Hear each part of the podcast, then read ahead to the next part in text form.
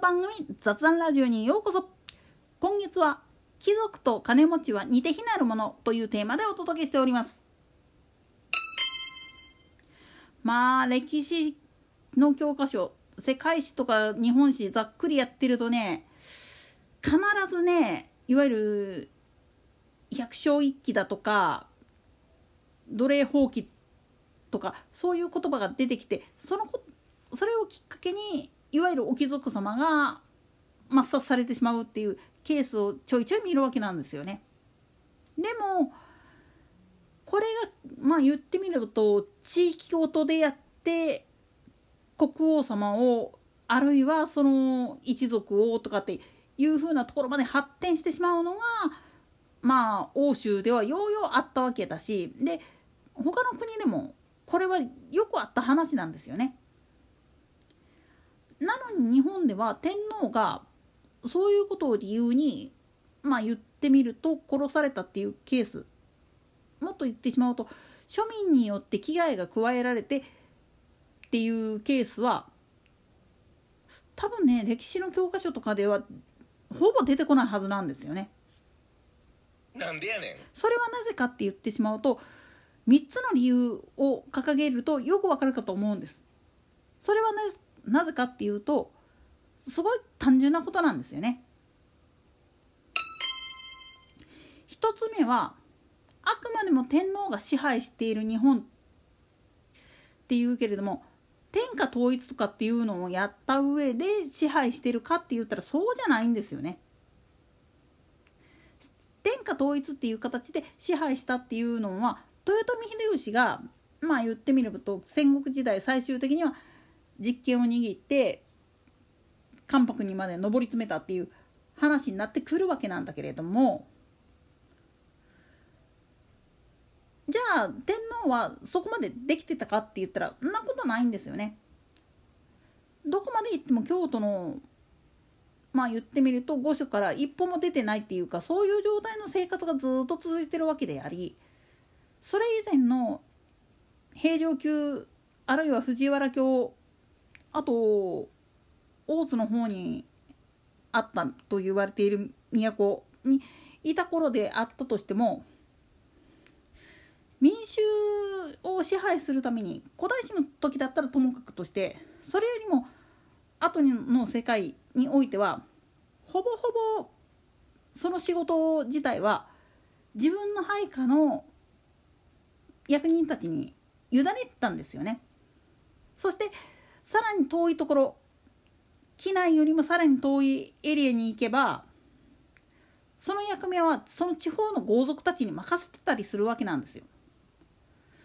そのための仕組みとしてまあ言ってみると国分寺があったりだとかそういう風な形でやってたわけです。つまり直接的に日本を統治するっていう風に制定されたのは実と言っちゃうと明治政府以降の話になっちゃうんですよね。だから天皇自身が日本そのものを背負うっていう形をとっていったのはぶっちゃけ近代のお話なんですよね。で2つ目に増えてるのは庶民と天皇の信頼関係ができてるって以前も言ったと思うけどこれも近代のお話であってそれ以前のお話って言ったらどうかって言ったら天皇何それおいしいの？なんでやねんというかもうぶっちゃけ自分とこの地域国っていうか藩の中まあ江戸時代だったら藩制度やから藩で藩ごとのまあ言ってみればルールがあってのその中で生活してるから直接天皇とつながりっていうのは民衆の中にはなかったわけなんですよね。本当に幕末に至るまではその天皇と国民っていうつながりっていうのはゼロに等しい状態だったんですよ。だから京都とか奈良とかだったらまだまだ近いところにいらっしゃる状態だったからなんか江戸の方でアホな将軍様がアホな命令出しているわ我々には我々の帝がいらっしゃるからそれに従いますみたいな感じでそういうこともあって実は東西で温度差があったっていう部分もあるんですよね。これがまあ言ってみると改まったんが明治以降のお話になってくるわけです。そしてまあ言ってみると戦時下に近づくにつれて国家振動っていうものが軸になるっていう形をとってたわけです。まあその流れでいっちゃってるからいろいろと皇室典範がどうのこうのっていう話になってくるとややこしくなってくるんですよね。男でなければならない理由だとかそういうのも解説したとしてもいまいち理解できないっていう一番の根底の原因っていうのは実は天皇に対して庶民とのつながりっていうのがはっきりとできるようになったのは本当につい最近のお話なんです。そして一番大きな理由それは民に対して等しく自分もまた民と同じ民と共に生きるっていうことをまあ言ってみると明治以降にに宣言してるわけです。もっと言ってしまうと戦後昭和20年以降において人間宣言をされたわけです昭和天皇が。この時点でもうすでにまあ言ってみると皇族と言ったとしたっていくら神の子孫になっていうふうに言われてたとしても見た目も姿姿も気持ちもやってることも一緒であるんならばみんな同じじゃないですかただ私は法律によってあるいは歴史的な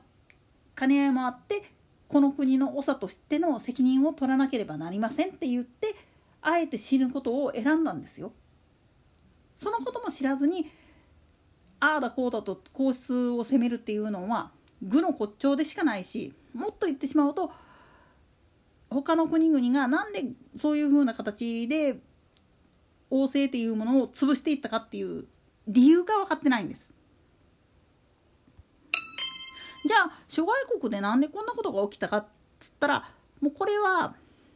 大まかに言ってしまうと